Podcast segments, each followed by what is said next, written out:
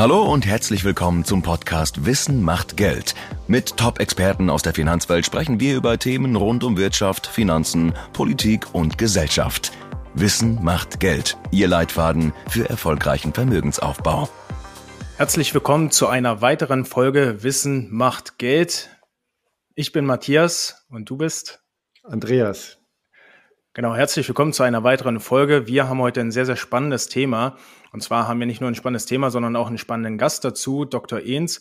Wir möchten heute nämlich über den ähm, japanischen Sonderweg sprechen. Und wir freuen uns sehr, Herr Dr. Ehns, dass Sie heute in unsere Sendung gekommen sind, um uns dort ein bisschen den Blick über den Tellerrand zu gewähren. Herzlich willkommen. Ja, vielen Dank für die Einladung. Ja, wir haben ähm, in einer der letzten Folgen schon darüber gesprochen, Andreas, dass wir ähm, unterschiedliche Ansichten auch dazu haben, wie man Regionen in einem äh, Depot gewichten sollte. Also wie man das äh, Gewicht der USA beispielsweise abbildet, das Gewicht der Emerging Markets, Europa. Und da kam eben das Thema Japan auf. Da hast du gesagt, in deinem Konzept ist Japan aktuell etwas höher gewichtet, als es jetzt die allgemeinen Märkte nach Marktkapitalisierung ähm, annehmen würden. Und deswegen kam die Frage einfach auf, in Japan gibt es scheinbar einen gewissen Mismatch zwischen der Qualität der Aktien und der externen Sicht.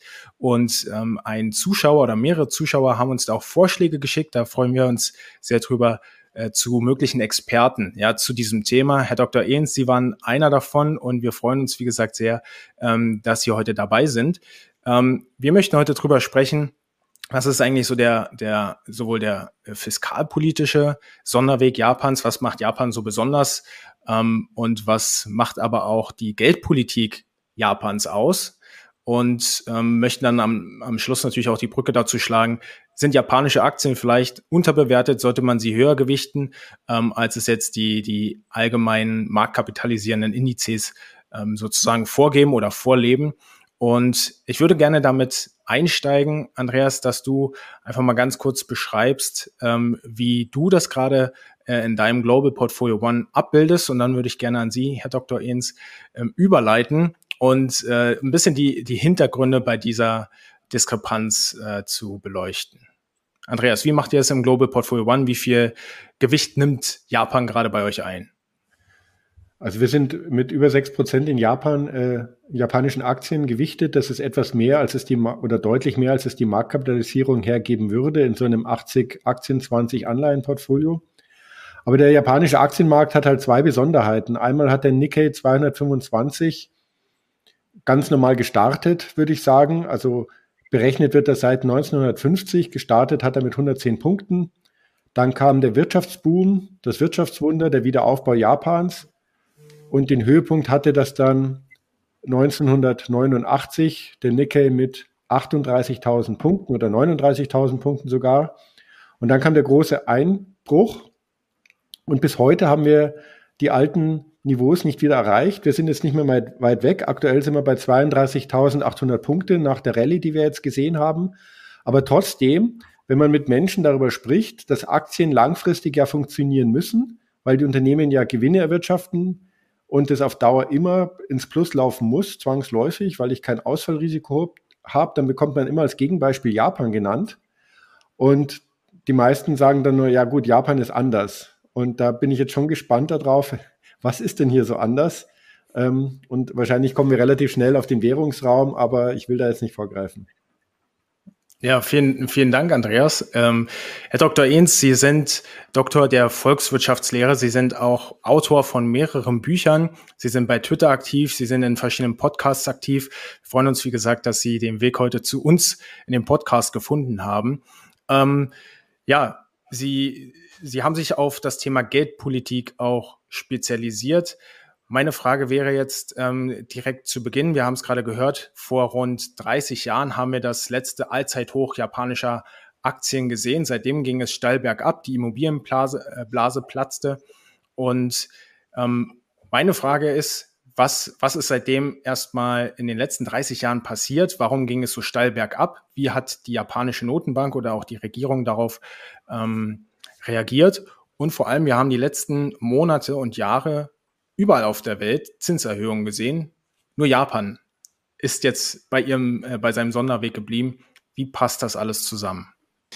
Ja, ähm, das erfordert natürlich eine, eine etwas längeren Redebeitrag jetzt, also äh, 30 Jahre japanische Wirtschaftsgeschichte, aber ähm, wir können ja mal in den 80er Jahren anfangen. Also in den 80er Jahren war das halt so, dass Japan sehr, sehr wettbewerbsfähig war. Das heißt also, die japanischen Exporte auch in die USA beispielsweise waren hoch und die äh, Amerikaner, die amerikanische Wirtschaftspolitik, die haben sich so ein bisschen geärgert darüber, dass immer mehr japanische Produkte auf den amerikanischen Markt kamen und haben dann letztendlich gesagt, ihr in Japan, ihr solltet mal unsere, eure eigene Wirtschaft ein bisschen ankurbeln, dass halt bei euch auch nochmal die Nachfrage ein bisschen stärker wird, dass ihr die Autos, die ihr produziert, auch selber konsumiert und nicht äh, an uns exportiert. Und dann haben die Japaner letztendlich gesagt, okay, wir, wir geben so ein bisschen nach wirtschaftspolitisch und reduzieren den Zins.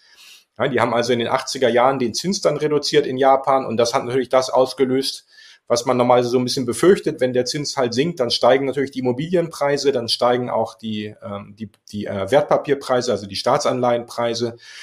Und das hat dann dazu geführt, dass halt äh, sehr heftig spekuliert wurde.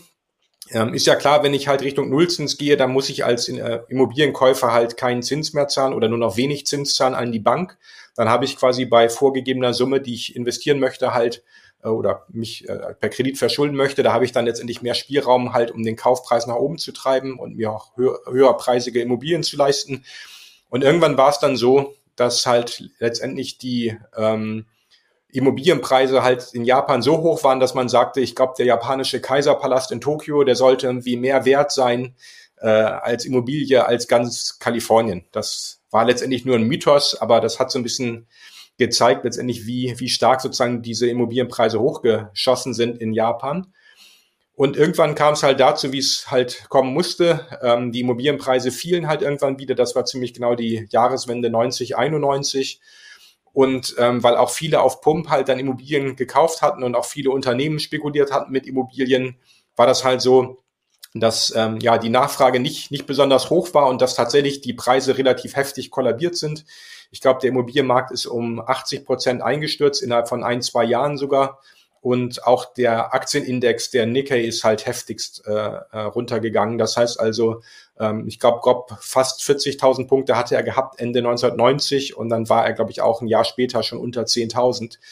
Also da haben halt einige mehr als ein Viertel ihres, ihres Anlagebetrags verloren. Und das ist natürlich etwas, was man normalerweise nicht äh, so gerne sieht, natürlich.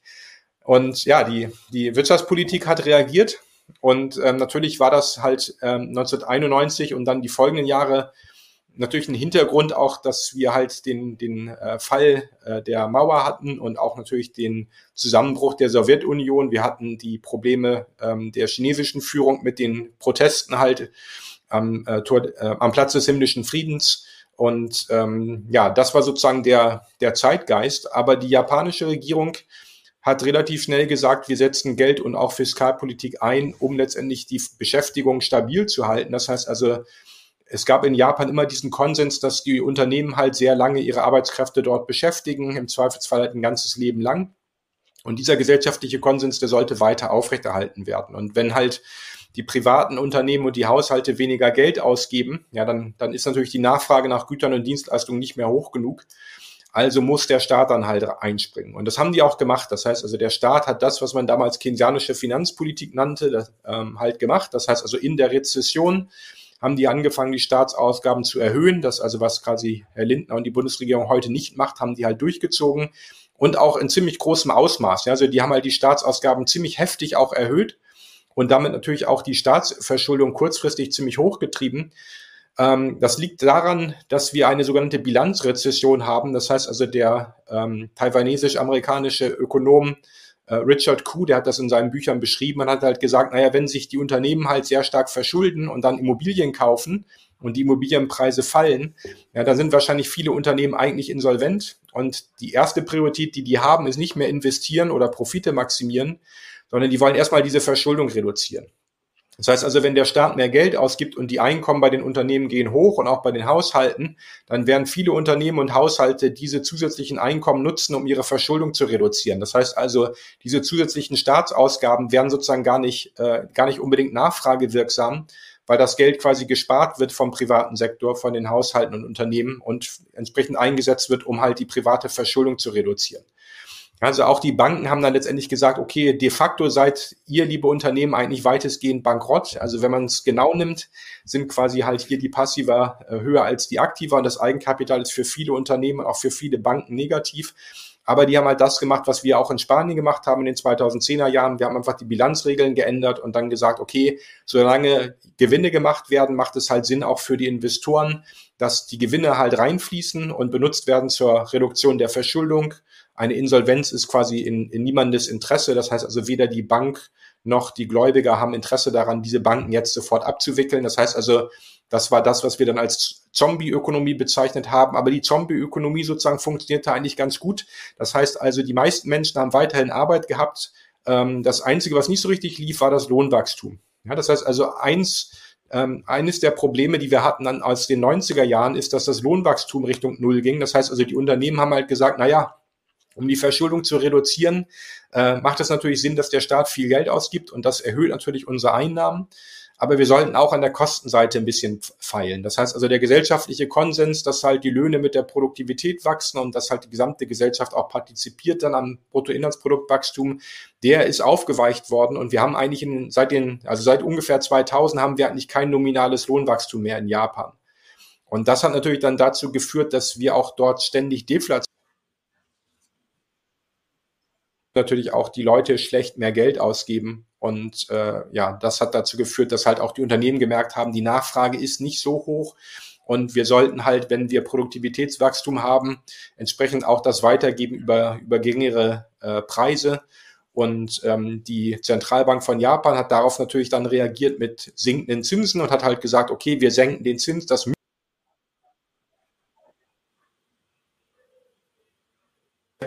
unterbreche ich mal kurz. Ich habe hier so ein bisschen schwächere Pro äh, Verbindung. Ähm, jetzt setze ich nochmal neu an. Ich hoffe, man kann das nachher rausschneiden. Ähm, das heißt also, die Zentralbank von Japan hat die Zinsen reduziert, wollte halt die Investitionen damit ankurbeln und damit auch die Inflationsrate. Aber das hat nicht funktioniert. Das heißt also ähnlich wie bei uns in den 2010er Jahren, wo wir auch Nullzinsen hatten in der Eurozone und eigentlich auch eher Probleme mit Deflation, hatten auch die Japaner schon in den 2000er Jahren das nicht in den Griff bekommen. Das heißt also, die Geldpolitik ist weitestgehend ähm, ja, wirkungslos, würde ich mal behaupten. Das war in Japan schon deutlich sichtbar, ähm, zumindest nach unten. Also niedrige Zinsen stimulieren die Wirtschaft nicht, sondern wenn der Staat seine Ausgaben erhöht, dann ist das das, was die Wirtschaft anregt. Aber die Zinsen sind mehr oder weniger ähm, zweitrangig. Das heißt also, ähnlich wie bei anderen Kostenfaktoren würden die Unternehmen halt sagen, bei ausreichender Nachfrage wollen wir auf jeden Fall investieren wenn wir das zu höheren Kapitalkosten machen, dann wälzen wir die halt über auf unsere Preise.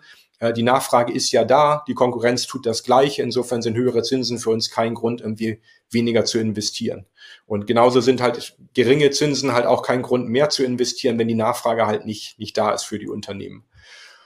Ja, und dann hat der Staat ab und an nochmal diese Stop-and-Go-Problematik äh, gehabt. Das heißt also immer mal wieder, alle paar Jahre kam der IWF und hat gesagt, ihr müsst jetzt aber wirklich aufpassen mit eurer Staatsverschuldung. Das geht irgendwie zu hoch und ihr seid schon bei über 100 Prozent, über 150 Prozent, über 200 Prozent und über 250 Prozent. Und dann haben die angefangen und haben die Steuern erhöht, meistens die Mehrwertsteuer. Und daraufhin ist ihnen jedes Mal die Wirtschaft eingebrochen, weil die Nachfrage natürlich nach Gütern und Dienstleistungen dann zurückging, war ja alles teurer geworden. Und Dadurch sind die Steuereinnahmen eingebrochen. Das heißt also, wenn weniger verkauft wird, sind auch die Mehrwertsteuerzahlungen geringer. Das heißt also, immer wieder haben sozusagen diese Handlungsempfehlungen des IWF dazu geführt, dass nachher das Defizit doch wieder höher war als vorher.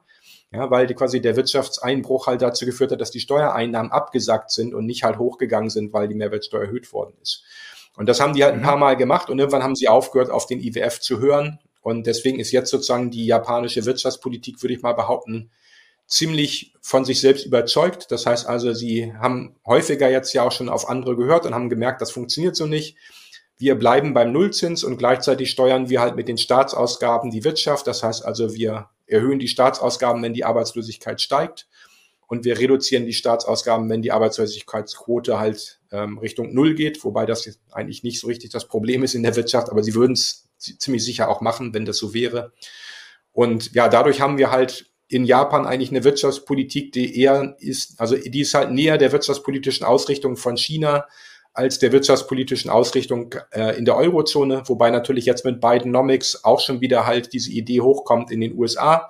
dass man letztendlich über die Staatsausgaben die Wirtschaft steuert und dass die Zentralbank so ein bisschen zurücktritt, weil die Zinsen nicht so richtig wirksam sind. Wobei natürlich die Fed momentan noch, noch Zinsen erhöht, auch die EZB jetzt heute gerade wieder. Ja, aber dadurch hat Japan letztendlich eine, eine etwas anders aufgebaute Wirtschaftspolitik ähm, und ja, läuft aber sozusagen eigentlich ganz erfolgreich. Das heißt, das Bruttoinlandsprodukt pro Kopf hat sich in den letzten Jahrzehnten eigentlich ganz gut entwickelt. Auch die Löhne entwickeln sich zumindest gar nicht so schlecht, sind zwar sozusagen halt nominal äh, nicht mehr groß gestiegen, aber bei durchschnittlich null Inflationsrate ist es vielleicht auch kein großes Problem.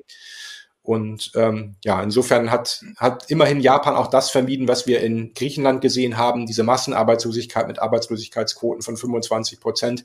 Also Griechenland hat heute noch nicht mal mehr das BIP von 2007 erreicht. Japan hingegen ist zwar noch unter dem BIP von 2019, aber natürlich weit über dem BIP von, von 1990. Insofern würde ich mal behaupten, die japanische Wirtschaftspolitik ist quasi funktional gesehen äh, völlig in Ordnung. Aber wir können natürlich gerne nochmal drüber sprechen, an welchen Ecken und Enden es ein bisschen knirscht im Gebälk. Ich hätte da gleich mal noch eine grundsätzliche Frage, weil ich hätte bis jetzt den Eindruck gehabt, dass die Japaner halt einen echten Sonderweg gehen. Also unorthodox aus der Perspektive der ähm, angelsächsischen äh, Wirtschaftstheorie. Jetzt in deinen Ausführungen hast du dich auf Keynes bezogen und alle Instrumente, die du so angeführt hast, sind eigentlich auch die Instrumente, die man bei uns findet. Ist es denn gar nicht so unorthodox, was in Japan passiert? Genau, also das ist eigentlich das, was wir auch gemacht haben in Deutschland, in der Bundesrepublik im Westen. Ähm, das heißt, also in den 50er, 60er Jahren hat zum Beispiel ähm, die deutsche Bundesregierung den Wohlfahrtsstaat aufgebaut. Ein Ludwig Erhard hat zum Beispiel auch gesagt, dass der Staat keinen imaginären Kapitalfonds besitzen würde, sondern dessen Ausgaben wären, wären letztendlich limitiert in der Produktivität der Wirtschaft, so hat er das formuliert. Es gab bei uns in den 50er, 60er, 70er Jahren keinerlei Schuldenbremsen, es gab keine Defizitgrenzen. Und es war sogar die CDU, die weitestgehend den, den Wohlfahrtsstaat aufgebaut hat. Und wir haben natürlich immer uns damals auch nur gefragt, haben wir die Ressourcen, um diese Krankenhäuser laufen zu lassen? Haben wir die Ressourcen, dass wir Renten zahlen können und dass die Renten auch mit dem Geld was kaufen können, ohne dass es die Inflation hochtreibt? Also wir haben eigentlich das, was Japan macht, haben wir jahrzehntelang selber gemacht. Wir hatten einen festen Wechselkurs zwar, aber natürlich haben wir ab und an mal aufgewertet. Eigentlich immer dann, wenn wir Handelsbilanzüberschüsse hatten.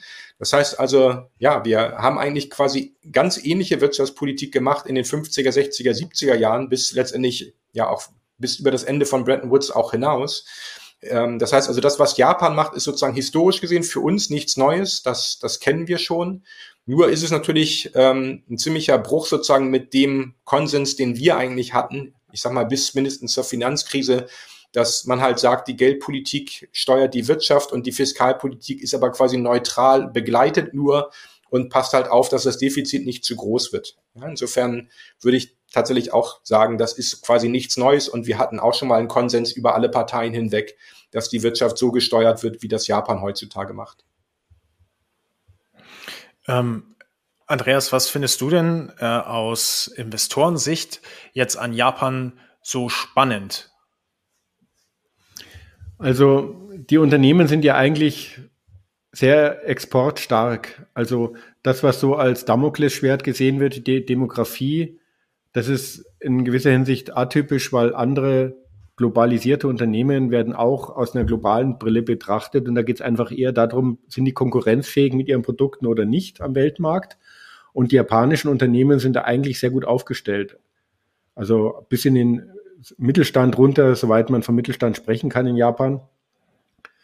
Ähm, so dass eigentlich als das, als die große Besonderheit ist und bleibt dann doch dieser Währungsraum, dass jeder das Gefühl hat, mit dem ich spreche zumindest, das kann so nicht weitergehen. Also irgendwann muss ähm, die Bank of Japan gegensteuern und muss wieder Geld teurer machen und ähm, Zinsen einführen, aber da, das ist inzwischen so weit ausgeufert, das heutige System, dass man sich gar nicht mehr vorstellen kann, wie es da überhaupt noch einen positiven Ausweg geben soll.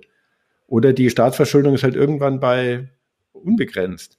Also es fehlt irgendwie diese Perspektive. Ja, also der, die Einschätzung teile ich, auch wenn ich mit ähm, größeren Vermögensverwaltern äh, spreche. Es fühlt sich so ein bisschen an, als wäre die, die japanische Wirtschaftspolitik ein wenig aus dem Ruder geraten und man ist von einer Klippe gesprungen und fällt gerade und sagt, ja, eigentlich tut's gar nicht weh. Hm. Ja, aber man hat das Gefühl, irgendwann müssen sie ja mal aufkommen, ja, auf dem Boden.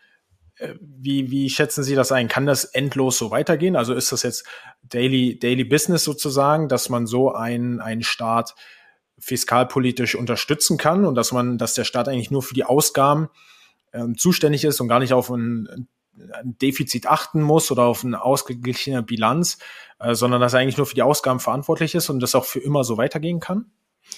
Ja, genau. Das heißt also, ähm, man muss halt unterscheiden zwischen Währungsnutzern und Währungsherausgebern. Das heißt also, alle Unternehmen und auch wir als Haushalte, wir haben ganz normal ein Konto bei der Bank und wenn wir Geld ausgeben wollen, dann müssen wir erstmal Geld haben.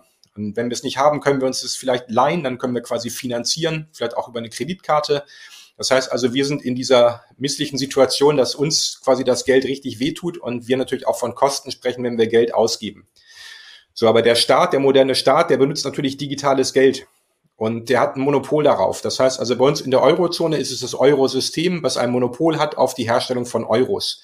Das heißt also, EZB und auch die nationalen Zentralbanken, die dürfen als einzige halt Euros schöpfen und die tun das natürlich per Tastatur. Ist irgendwie nicht so richtig angekommen in meiner Disziplin, dass das so ist. Ähm, das heißt also, wir haben eigentlich über Bitcoin sehr viel digitales Geld diskutiert, aber ich habe mal nachgefragt, beim Bundesfinanzministerium, habe halt gefragt, ähm, die Staatsanleihen, die gibt es ja wahrscheinlich schon ziemlich lange nicht mehr in Papierform und auch nicht mehr als PDF. Also wie lange gibt es die eigentlich schon, schon nicht mehr in, ja, in diesen Formaten? Dann haben die halt gesagt, naja, in den 60er, 70er Jahren haben wir so ein digitales Grundbuch der Staatsverschuldung ein, oder Bundesschuld eingeführt. Und da wird dann eingetragen, welche Bank äh, welche Anleihe hält. Insofern, das ist auch schon seit einem halben Jahrhundert mindestens digital. Ja, das heißt, also wir müssen uns das quasi so vorstellen, dass die japanische Zentralbank einen Computer hat und damit hat sie so eine Excel-Tabelle und dann gibt, steht da halt Bank X, Bank Y und so weiter, sind die Banken alle schön mit ihren Konten. Und wenn jetzt die japanische Regierung Geld ausgibt, dann erzählt sie der ba oder dann, dann sagt sie der Bank of Japan, okay, kannst du mal das bitte das, das Konto von, von dieser Bank hochbuchen um, sagen wir, eine Million Yen, ähm, weil wir jemanden von deinem Kunden halt eine Million Yen überweisen wollen. Ja, das heißt also, Staatsausgaben funktionieren halt so, dass wir tatsächlich im digitalen Geldsystem Kontostände manipulieren. Also es ist jetzt sozusagen nicht schlecht, sondern es ist einfach, das macht man halt so. Man bucht sie halt hoch und runter. Und wenn die Bank halt sieht, oh, ich habe eine Million Yen mehr jetzt bei der Bank of Japan, die ich auch gegen Bargeld umtauschen könnte dort, dann schreibe ich natürlich meinem Kunden die eine Million Yen in meiner Excel-Tabelle gut. Und wenn der Kunde dann über sein Online-Banking sozusagen auf diese Excel-Tabelle seiner Bank zugreift, sieht er halt, ah, okay, ich habe das Geld bekommen. Ja, das heißt also, an dieser Stelle sehen wir ganz deutlich, ähm, in einer modernen digitalen Welt ist sozusagen der Währungsschöpfer in einer Sondersituation, der erzeugt sozusagen bei seinen Ausgaben immer zusätzliches Geld, was es vorher nicht gab. Und damit stellt sich sozusagen für den Staat nicht die Frage der Finanzierung. Ja, das heißt also, der Staat ähm, kann zwar nachher sozusagen überlegen, ob er noch Staatsanleihen verkauft und die meisten Staaten machen das ja auch. Das heißt also, einiges von dem Geld, was die japanische Staats, äh, die japanische Regierung ausgibt, kommt sozusagen über Steuerzahlungen am gleichen Ge äh, Tag schon wieder zurück. Aber ähm, sagen wir, die japanische Regierung gibt vielleicht 100 Millionen Yen aus und 80 Millionen Yen kommen in Steuern wieder zurück, dann haben die Banken quasi einen Überschuss von 20 Millionen Yen. So, dann wissen sie nicht, wohin damit. Dann wollen sie das verleihen am Interbankenmarkt. Aber damit treiben sie natürlich den Zins nach unten. Das heißt also, aus dem Grund sozusagen ist es traditionell so, dass die Regierung dann sagt, okay, die Differenz zwischen Staatsanleihen und Steuereinnahmen, das sogenannte Defizit in dieser Höhe, imitieren wir Staatsanleihen und saugen damit die zusätzliche Liquidität auf, die wir halt durch unsere Staatsausgaben erzeugt haben. Ja, das ist quasi das, der, der Mechanismus, mit dem halt Zentralbanken sicherstellen, dass sie ihre Doppelrolle gut erfüllen können. Die sind nämlich einmal natürlich die Bank der Banken und müssen natürlich dafür sorgen, dass am Interbankenmarkt der Zins stabil ist, damit die Banken wissen, zu welchem Zins sie sich gegenseitig Geld leihen können. Und dann ist aber auch natürlich die Zentralbank die Hausbank des Staates, was auch die Bundesbank zum Beispiel von sich sagt. Das heißt also, die Zentralbank führt auch natürlich die Zahlungen des Staates durch. Und es wäre fatal, wenn der Staat mehr Geld ausgibt, dass dann halt der Interbankenmarktzins Richtung Null stürzt und natürlich die Zentralbank die komplette Kontrolle verliert. Das heißt also, damit quasi die Zentralbank gleichzeitig als Hausbank des Staates agieren kann und als Hausbank der Banken, braucht sie einen Mechanismus, mit dem sie sicherstellt, dass zusätzliche Staatsausgaben den Interbankenmarktzins nicht nach unten treiben Und das ist die Emission von Staatsanleihen. Die sagt quasi den Banken, ihr habt jetzt 20 Millionen mehr Yen an Staatsanleihen, äh, an, an äh, Zentralbankgeld, an Reserven. Ähm, aber wir bieten euch äh, 20 Millionen Yen an schön verzinsten Staatsanleihen an. Ja, das heißt, die müssen halt nur höher verzinst sein als der Zins, den man als Bank bekommt für die Einlagen, die man dort parkt, also der Guthabenzins. Und das ist auch in Japan so. Ich glaube, der Guthabenzins der Bank liegt bei minus 0,1 Prozent und mit dem Yield-Target von 0,0 Prozent ist es halt attraktiver für die Banken, die Staatsanleihen zu halten. Ja, und so ist es sozusagen dann halt möglich, dass der Staat letztendlich so viel Geld ausgibt, wie er wünscht. Natürlich gibt es sozusagen reale Grenzen beim Geld ausgeben. Das heißt also, wenn der japanische Staat sagt, ich möchte noch einen Ingenieur einstellen, der für mich arbeitet, und es gibt keinen am Arbeitsmarkt, naja gut, dann wird er für sein Geld nichts mehr bekommen können. Aber die Bank of Japan wird niemals sagen, tut mir leid, lieber, liebe Regierung, es ist kein Geld mehr da ja, weil sie ja selber Geldschöpferin ist und weil sie natürlich in den Excel-Tabellen die Summen der Banken entsprechend erhöhen kann. Ja, das ist sozusagen der Grund, warum eigentlich auch schon seit, ja, inzwischen seit drei Jahrzehnten, ich verfolge das mal so ein bisschen mit anekdotisch, äh, es wird ja auch immer wieder davon geredet, dass halt diese Niedrigzinsen zu Hyperinflation führen. Aber alle Leute, die seit 30 Jahren gewettet haben auf steigende Zinsen und Hyperinflation in Japan, die haben komplett alles ihr Geld verloren. Und insofern ähm, glaube ich schon, dass wir jetzt über die letzten drei Jahrzehnte gesehen haben, dass das quasi ein Dauerzustand ist, den man auch noch jahrhundertelang wahrscheinlich aufrechterhalten kann, bis es vielleicht kein Yen mehr gibt oder kein Japan, weil alle ausgestorben sind. Ähm, aber das ist sozusagen halt aus institutioneller Sicht quasi ist es, ist es halt fail-safe. Also es gibt eigentlich keine Möglichkeit, dass die japanische Regierung nicht mehr an Geld kommt. Es kann halt sein, dass der japanische Gouverneur der Zentralbank sich weigert, noch zusätzliche Staatsanleihen aufzukaufen. Das hatten wir aber schon. Ähm, und das endete darin, dass die japanische Regierung sehr höflich gewartet hat, bis dieser Gouverneur das Ende seines äh, Zeitraums, seine, seiner Amtszeit halt erreicht hatte und dann gesagt hat, vielen herzlichen Dank für Ihren Einsatz für unser Land. Und als nächstes setzen wir jemanden auf diese Position, der vorher im Finanzministerium gearbeitet hat und mit dem wir vorher natürlich abgesprochen haben, dass jetzt die Zentralbank unter dem dann halt die Staatsanleihen wieder ankauft, damit halt die Zinsen wieder fallen und damit ja die japanische Regierung wieder unter allen Umständen zahlungsfähig ist. Ja, wenn, wenn das mal nicht klappt, in Anführungsstrichen, und die Zentralbank sich weigert, Staatsanleihen anzukaufen, kann natürlich die japanische Regierung über eine einfache Mehrheit das Zentralbankgesetz ändern und die Zentralbank schlichtweg zwingen, das zu tun. Insofern die Zentralbank sitzt natürlich am längeren Hebel. Das heißt also, die Unabhängigkeit der Zentralbank bezieht sich natürlich nur auf die Frage, wie hoch ist der Tageszins ähm, und wie hoch sind die anderen Zinssätze der Zentralbank. Die Zentralbank ist nicht unabhängig zum Beispiel von der Politik, wenn es um die Besetzung der Spitzenposten geht. Und natürlich ist auch die Aufgabe der Zentralbank, die Zahlung des Staates durchzuführen. Das kann sie nicht einfach ablehnen. Auch Aufgabe der Zentralbank ist die Wahrung der Finanzmarktstabilität, die natürlich nicht gewährleistet ist, wenn die Anleihen der japanischen Regierung abschmieren. Insofern institutionell gesehen spricht halt sehr, sehr viel dafür, dass dieses Arrangement noch, noch weitere Jahre und Jahrzehnte Bestand haben wird. Also eine Perspektive würde ich, würde ich jetzt schon noch vermissen. Ein, ein Land kann in seiner eigenen Währung nicht insolvent gehen, das ist klar, weil es die Hoheit über die Währungsproduktion hat und die Grenzkosten für diese Produktion sind null. Aber ich habe ja in meinem Außenhandel schon ein Problem. Und die Art und Weise, wie hier inflationär Geld vermehrt wird und auch Staatsanleihen vermehrt werden, führt halt dazu, dass im Ausland die keiner mehr kauft. Und also ich, ich kenne keinen Vermögensverwalter, der japanische Staatsanleihen kaufen würde.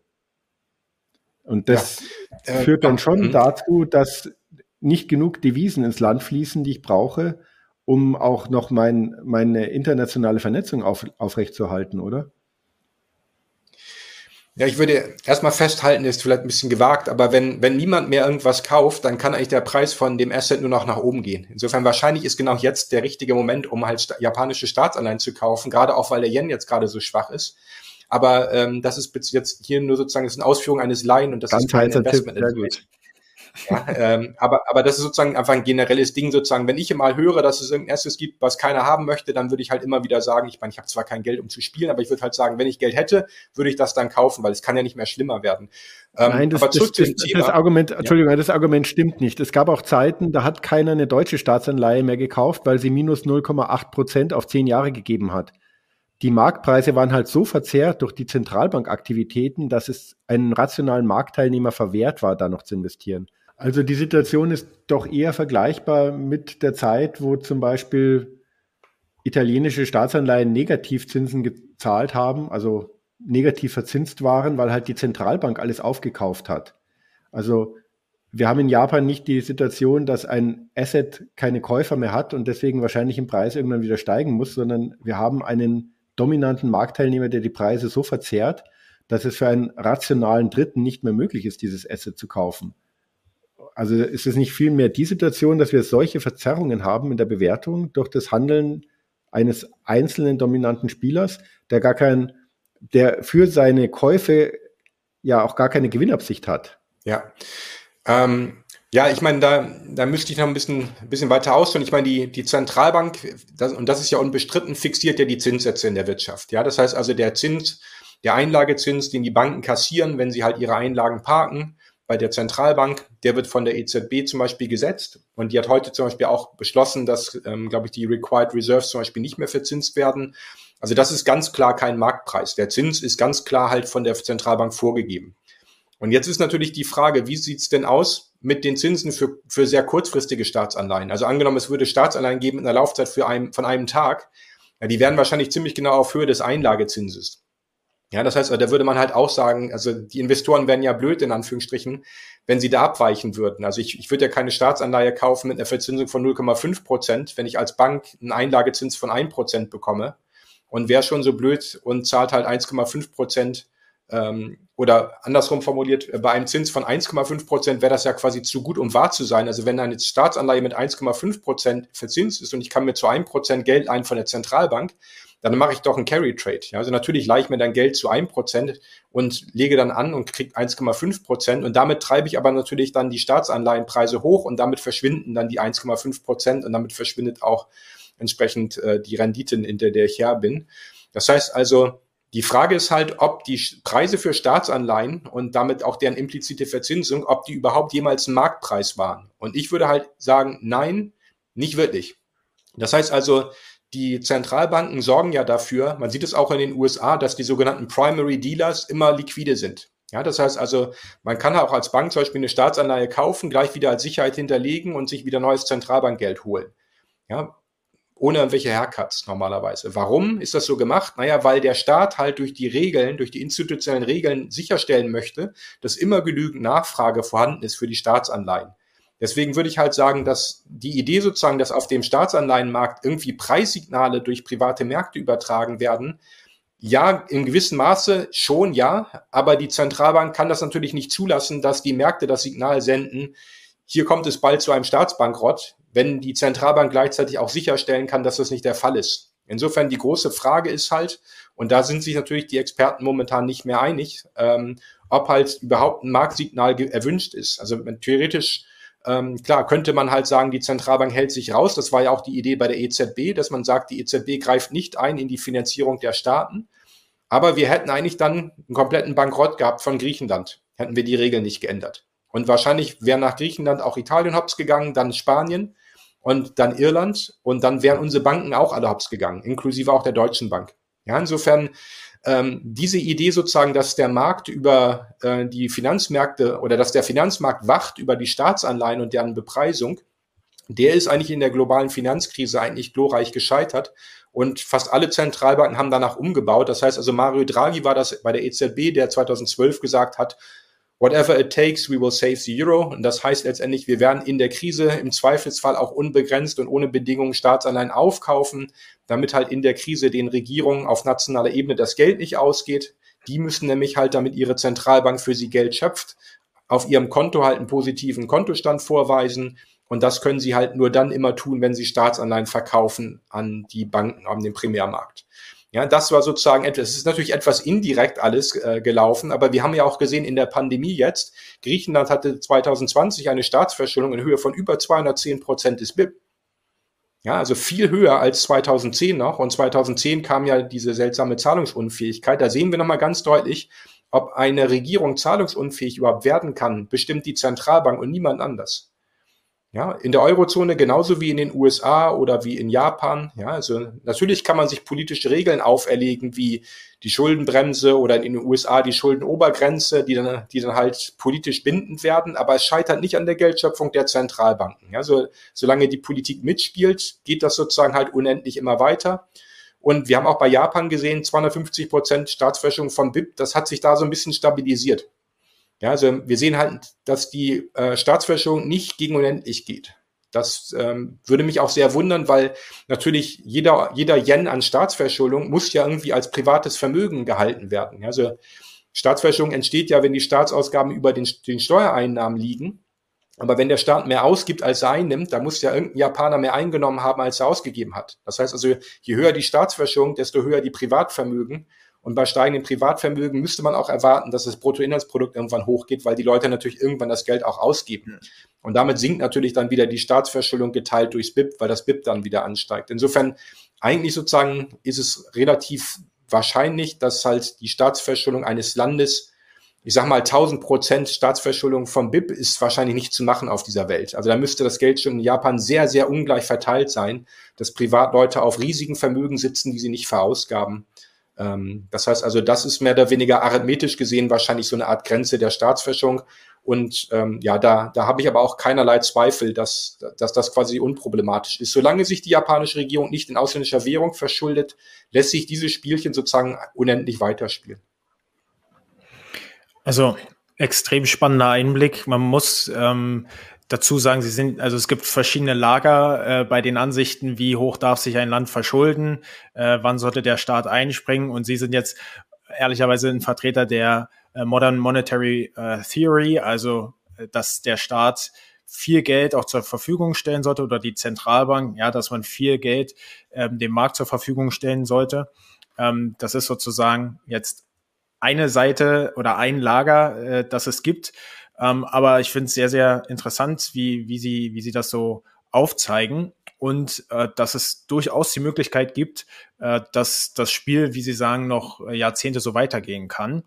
Ähm, könnte man jetzt wahrscheinlich noch ewig ausführen und diskutieren. Ich möchte gerne noch mal die Brücke schlagen zu den Unternehmen in der japanischen Wirtschaft. Wir haben viel über den Staat und viel über die Zentralbank gesprochen.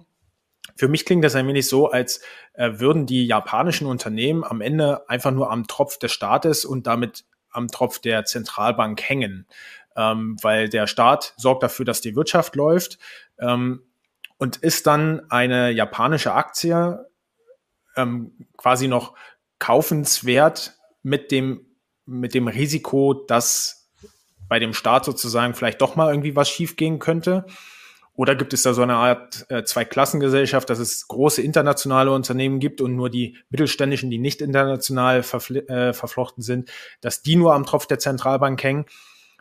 Andreas, du nickst schon. Vielleicht kannst du mal ganz kurz deine Sicht schildern und dann Herr Dr. Inz, dass Sie mal äh, Ihre Sicht darlegen. Ja, also diese totale Staatsmacht und Zentralisierung, die mit einer solchen Geldhoheit einhergeht, also theoretisch auch die DDR hätte nicht pleite gehen können, natürlich. Ja, also in mhm. seiner eigenen Währung kann man nie, nicht pleite gehen. Aber das nützt ja nichts. Deswegen ist es trotzdem eine sehr ineffiziente Art der Allokation von äh, Vermögen, die einer Wirtschaft langfristig so schadet, dass sie international nicht mehr bestehen kann. Also so zumindest sage ich mal die Theorie der anderen Seite. Und das, was Sie jetzt geschildert haben mit diesem Spiel, was man unendlich lange weiterspielen kann, weil das Vermögen in der linken Hand ist halt dann in der rechten Hand und auf der einen Seite sind Schulden und der andere hat es als Guthaben. Das kann ich ja beim Aktienmarkt genauso spielen und die japanische Zentralbank kauft ja auch schon länger im großen Stil japanische Aktien. Ja, also dann kann auch kein japanisches Unternehmen mehr insolvent werden und auch eigentlich können die Aktienkurse dann auch gar nicht mehr fallen. Es ist ja dann wirklich eine großartige Welt. Ja, da würde ich gern kurz was zu sagen. Und zwar, ich, ähm, ich habe jetzt erstmal Japan nur beschrieben, ja, aus, aus meiner Perspektive, die natürlich eine Bilanzperspektive ist. Ob man das jetzt Modern Monetary Theory nennt oder Bilanzperspektive oder ja, wie auch immer. Aber ich, mhm. ich glaube, wir sind uns sehr einig. Also die Betrachtung von Bilanzen, das, ist, das macht natürlich Sinn, um nicht nur Unternehmen zu analysieren, sondern auch Länder. So, und, und jeder, der in den letzten 30 Jahren darauf gewettet hat, dass in Japan die Zinsen hochgehen und dass es zu Hyperinflation bekommt, kommt, der hat aus empirischer Sicht sein Hemd verloren. Insofern ist ja okay, dass man nicht einer Meinung ist, aber wenn man nach 30 Jahren immer noch schreit Hyperinflation, Hyperinflation, jetzt kommt sie gleich, dann, dann kann ich das persönlich nicht mehr ernst nehmen. Ja, insofern, es gibt Länder mit Hyperinflation, Weimar, Republik, Republik zum Beispiel, heute halt eher Libanon oder auch Simbabwe, wobei Simbabwe hat inzwischen negative Inflationsraten, das ist ganz überraschend. Ähm, die haben also Deflation. Ähm, aber ja, ich meine, die, also für, für Quantitative Easing habe ich nie plädiert. Ja, ich habe es beschrieben, aber aus meiner Sicht ist Quantitative Easing keine gute Idee. Das heißt also, der Staat sollte sich da raushalten. Staatsanleihen, auf, Staatsanleihen aufzukaufen halte ich für sinnvoll, weil das einfach garantiert, dass der Staat handlungsfähig ist, gerade auch in Krisen. Das heißt also, wir haben ja eine Demokratie. Und wenn wir in der Demokratie halt beschließen, dass wir zum Beispiel die Renten erhöhen oder die staatlichen Löhne, dann muss das auch passieren können. Es ist irgendwie blödsinnig, wenn dann die Zentralbank sagt, nee, wir machen da nicht mit. Ja, so ist das nicht gedacht und, und ich glaube, keine Zentralbank der Welt würde sich letztendlich dahinstellen und sagen, wir sind sozusagen halt jemand, der als Vetospieler der Demokratie halt irgendwie die Gesellschaft irgendwie versucht, ein bisschen zu schützen. Ja, insofern, das, das ist nicht das Ding. Ähm, das heißt also, QE heißt natürlich auch nicht, dass die Unternehmen nicht pleite gehen können. Das heißt, auch in Japan sind natürlich Unternehmen in die Insolvenz gegangen in den letzten Jahren. Das geht noch weiterhin. Aber ich würde auch sagen, Quantitative Easing halte ich für keine gute Idee. Ähm, also da sollte sich die Zentralbank raushalten aus dem privaten Sektor. Das, das gefällt mir nicht. Ja, insofern da sind wir auf einer Seite. Man soll das halt schon trennen. Also der Staat ist dafür verantwortlich, diese wirtschaftspolitischen Ziele zu erfüllen. Unter anderem halt Vollbeschäftigung und Preisstabilität.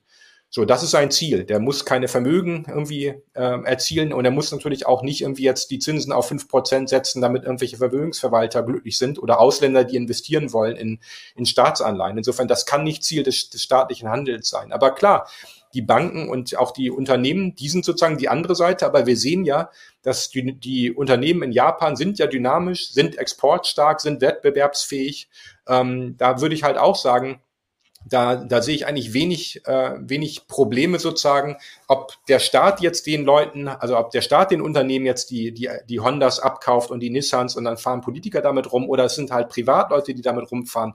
Das kann den Unternehmen ja relativ egal sein. Hauptsache halt, sie können produzieren und Leute einstellen und damit sind wir dann auch wieder bei, bei ziemlich nahen Vollbeschäftigung. Insofern ich würde auch nicht behaupten, zum Beispiel, dass Japan jetzt irgendwie das große Paradebeispiel ist oder dass wir alle so sein sollten wie Japan. Insofern, das war jetzt bisher von mir tatsächlich nur eine Beschreibung des Systems. Wie gesagt, bei den Löhnen habe ich ja schon angedeutet, dass man die Löhne ein bisschen stärker hätte noch erhöhen können, aber dafür gibt es anscheinend politisch keinen, keinen Konsens. Ähm, was natürlich dann auch bedeutet, dass wahrscheinlich japanische Aktien attraktiver sind, weil klar, bei, bei null Nominallohnwachstum müssen ja die Gewinne entsprechend ansteigen. Gerade auch bei höheren Inflationsraten, die wir jetzt beispielsweise sehen in den letzten Jahren. Ähm, ja, deswegen ähm, denke ich schon, dass man da ein bisschen genauer hingucken muss. MMT bedeutet nicht automatisch, dass wir halt sagen, der Staat sollte eine größere Rolle spielen oder muss irgendwie mehr Geld ausgeben oder soll den privaten Sektor zurückdrängen, sondern er soll natürlich den privaten Sektor aktivieren. Und wenn man sich das wieder aus Bilanzierungssicht mal anguckt, also die, die Gewinne der Unternehmen, ja, wo kommen die denn her? Naja, also als, wenn ich als, als Unternehmen einen Überschuss erziele, na, dann muss ja irgendjemand einen Ausgabenüberschuss haben. Und dann bleiben ja nicht mehr so viele Sektoren übrig. Also entweder der Einnahmenüberschuss der Unternehmen äh, korreliert mit einem Ausgabenüberschuss der Haushalte oder den privaten Investitionen, die schuldenfinanziert sind, der Unternehmen selbst. Oder ich habe einen Exportüberschuss, das heißt, das Ausland gibt mehr Geld aus, als es einnimmt und dadurch kann ich mehr Geld einnehmen, als ich ausgebe. Oder, und das ist die letzte Möglichkeit, der Staat mit seinem Defizit steht dahinter. Das heißt also, der Staat gibt einfach Geld aus und wenn die Leute gerne sparen, wenn die Unternehmen gerne sparen, ja, dann werden die halt nicht so viel in Steuern zurückzahlen, dass es eine, eine schwarze Null ergibt, sondern dann haben wir diese Defizite. Ja, insofern die Defizite und die hohen Staatsschulden in Japan sind einfach auch dieser Ungleichheit geschuldet. Ja, also wenn, wenn man die Löhne stärker erhöht hätte, dann hätten wahrscheinlich auch, hätten wir höheres BIP gehabt, hätten wir höhere Mehrwertsteuereinnahmen gehabt ja, dann wäre natürlich der Schuldenstand durchs BIP wäre deutlich geringer. Insofern alle diese Dinge spielen da letztendlich mit rein. Ähm, aber wie gesagt, also es, es gibt natürlich auch Situationen, wo man deutlich sagen kann, die Staatsausgaben sind zu hoch und müssten runter. Ja, zum Beispiel in Schweden in den 70er Jahren hat definitiv der Staat zu viel den Leuten reingeredet. Das hat aber eigentlich wenig zu tun gehabt mit der Höhe der Staatsausgaben, sondern eher was mit der Höhe der politischen Macht, würde ich mal behaupten. Ähm, aber da sehe ich momentan in Japan noch noch nicht irgendwie, dass der Staat zu mächtig wird und dass die privaten Unternehmen sich beschweren würden, dass der Staat zu mächtig werden würde. Ähm, ja, aber wenn es da Evidenz gibt, anekdotische meinetwegen auch, dann, dann können wir da natürlich gerne darüber reden. Zurückkommen noch auf die Frage, äh, würden Sie zustimmen, dass die japanischen Aktienunternehmen oder generell die Unternehmen in Japan am Tropf der Zentralbank beziehungsweise des Staates an dieser Wirtschaftspolitik hängen? Naja, ich meine, wie gesagt, also die staatlichen Defizite, die Defizite helfen ja quasi private Gewinne zu mhm. erzeugen. Mhm. Ähm, aber es ist ja nicht eins zu eins. Das heißt also, es ist ja nicht so wie zum Beispiel in den USA, dass gerade auch die Rüstungsindustrie eins zu eins an den Staatsausgaben hängt und sobald der Staat weniger Geld ausgibt, gehen dort die Gewinne runter. Sondern es ist wahrscheinlich eher so, dass es halt ein bisschen indirekter ist. Ja, das heißt also, ich würde ja, ich, ich meine, natürlich, wenn der Staat weniger Geld ausgibt, würden die Unternehmen weniger Gewinne machen, dann würde, würde die Beschäftigung sinken und die Unternehmensprofite würden sinken. Aber davon hat niemand was. Also die, die Opportunitätskosten von Arbeitslosen äh, sind natürlich null und es macht halt Sinn, bevor ich Leute in die Arbeitslosigkeit entlasse und da belasse, da macht es halt Sinn, die Leute zu beschäftigen. Und wenn der, die Unternehmen sozusagen sagen, wir brauchen keine weiteren Arbeitskräfte mehr, dann kann der Staat natürlich sagen, okay, dann geben wir jetzt einfach mehr Geld aus kaufen private Güter von den privaten ja. Unternehmen und dann können die halt mehr Leute einstellen. Also das ist ja das, was, was da passiert. Und da sehe ich sozusagen auch eigentlich kein, kein wirtschaftspolitisches Problem, sondern ich sehe andersrum das Problem, dass wir eine Eurozone haben, wo halt zum Beispiel auch in Italien die gerade die Jugendarbeitslosigkeit ist erschreckend hoch und auch die Arbeitslosenquote und dort wählen die Leute dann faschistisch ähm, oder, oder neufaschistisch, wenn man das anders ausdrücken möchte. Ähm, ich glaube halt, da sozusagen sehe ich wirtschaftspolitisch viel stärker die Gefahren, ähm, als, als dass der Staat zu groß werden würde aktuell. Zu Europa machen wir dann nochmal eine separate Sendung. ähm, Andreas, Gerne. jetzt nach dem, was wir über Japan gehört haben, du warst vorher sehr positiv auf Japan äh, gestimmt. Übrigens, seitdem wir in dem Podcast gesagt haben, dass Japan vielleicht unterbewertet sei, ist es, glaube ich, um 30 Prozent gestiegen. Also vielleicht sollten wir den nächsten Tipp raushauen. Ja. ja. Aber nochmal auf Japan zu sprechen zu kommen. Ähm, du, du warst da sehr optimistisch. Du hast gesagt, ähm, du siehst Japan optimistischer als der Markt aktuell, ähm, zumindest von der Bewertungsperspektive her. Ähm, aber bei den Profis hat man immer so äh, hinter vorgehaltener Hand gehört, ja, mal schauen, wie lange das noch gut geht. Jetzt haben wir gehört, das kann theoretisch noch äh, jahrzehntelang so weitergehen. Ähm, bist du jetzt nur umso optimistischer oder würdest du sagen, du, du behältst sozusagen, du, du, du fokussierst dich weiterhin auf die Unternehmensgewinne ähm, und das sind die einzigen Kennzahlen sozusagen im weltweiten Vergleich, die da maßgebend sind? Also ich fand unsere Diskussion schon sehr gut und sehr interessant und diese bilanztechnische Perspektive ist äh, auch sehr plausibel. Aber ich denke trotzdem, dass im internationalen Wettbewerb ähm, die Karten doch etwas anders gemischt werden. Und dass aus der Perspektive Länder mit einer anderen Haushaltsdisziplin und einem anderen Umgang mit den Finanzen und auch einer anderen Glaubwürdigkeit, internationalen Glaubwürdigkeit in die Währung einen Wettbewerbsvorteil haben und auch Kapital eher anziehen. Es geht auch darum, ausländisches Kapital anzuziehen und die heimische Wirtschaft zu stärken. Es geht jetzt, ähm, also da sieht man als Gegenbeispiel, würde ich mal die Schweiz nennen, ja, die eine ganz andere Strategie fährt. Ähm, am Ende, klar, die Leute, wenn sie arbeiten, wenn sie fleißig sind, wenn das Ausbildungsniveau hoch ist, ähm, dann funktioniert eine Wirtschaft, die kann der Staat gar nicht kaputt machen. Und das würde ich eher so in Japan zuordnen. Die Menschen sind halt sehr fleißig, exzellent ausgebildet, technikaffin, ähm, haben eine hohe Innovationskraft. Wenn man sich zum Beispiel die Patentanmeldungen anschaut und auch die Qualität der Patentanmeldungen, dann ist Japan immer wieder ganz vorne mit dabei. Und ähm, so eine Wirtschaft überlebt auch eine solche Finanzpolitik. Ich würde es eher so umformulieren, aber das ist jetzt halt äh, die Gegenperspektive. Ja.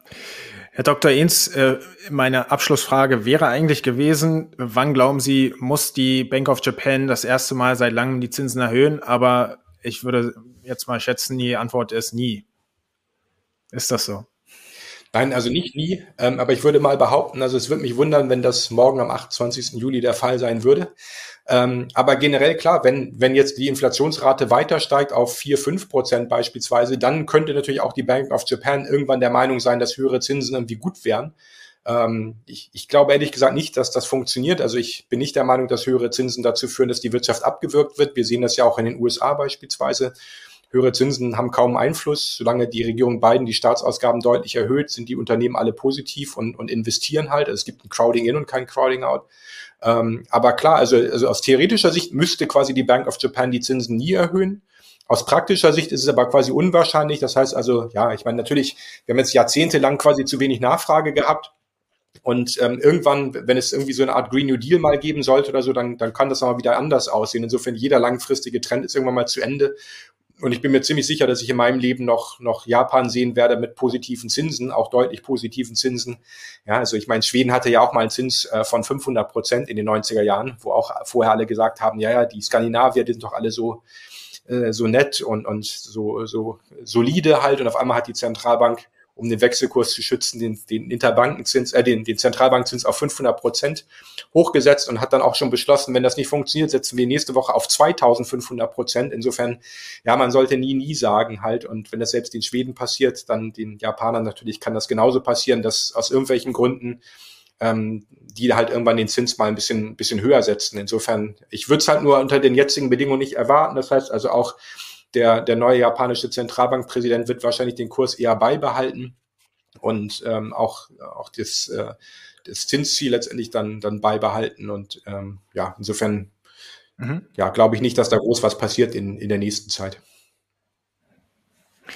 Vielen, vielen Dank ähm, auch an der Stelle äh, für die für die Diskussion, für die unterschiedlichen Perspektiven, auch an die Zuschauerinnen und Zuschauer, Zuhörerinnen und Zuhörer ähm, für den Vorschlag. Äh, sehr, sehr spannender Gast. Und wenn ihr Fragen habt oder äh, auch Themenwünsche, dann schreibt uns gerne. Alle Informationen sind bei den Show Notes oder in der Videobeschreibung ähm, verlinkt. Andreas, vielen Dank auch für äh, für deine Beiträge, ja, für für deine Ansichten und Herr Dr. Ehns vielen Dank nochmal äh, für, den, für den Einblick, vielleicht auch äh, nochmal dann beim nächsten Mal über, über die Eurozone. Ja, vielen Dank. Danke. Und das war's auch schon wieder mit dieser Podcast-Folge. Alle weiteren Informationen finden Sie auf unserem YouTube-Kanal und auf unserer Webseite.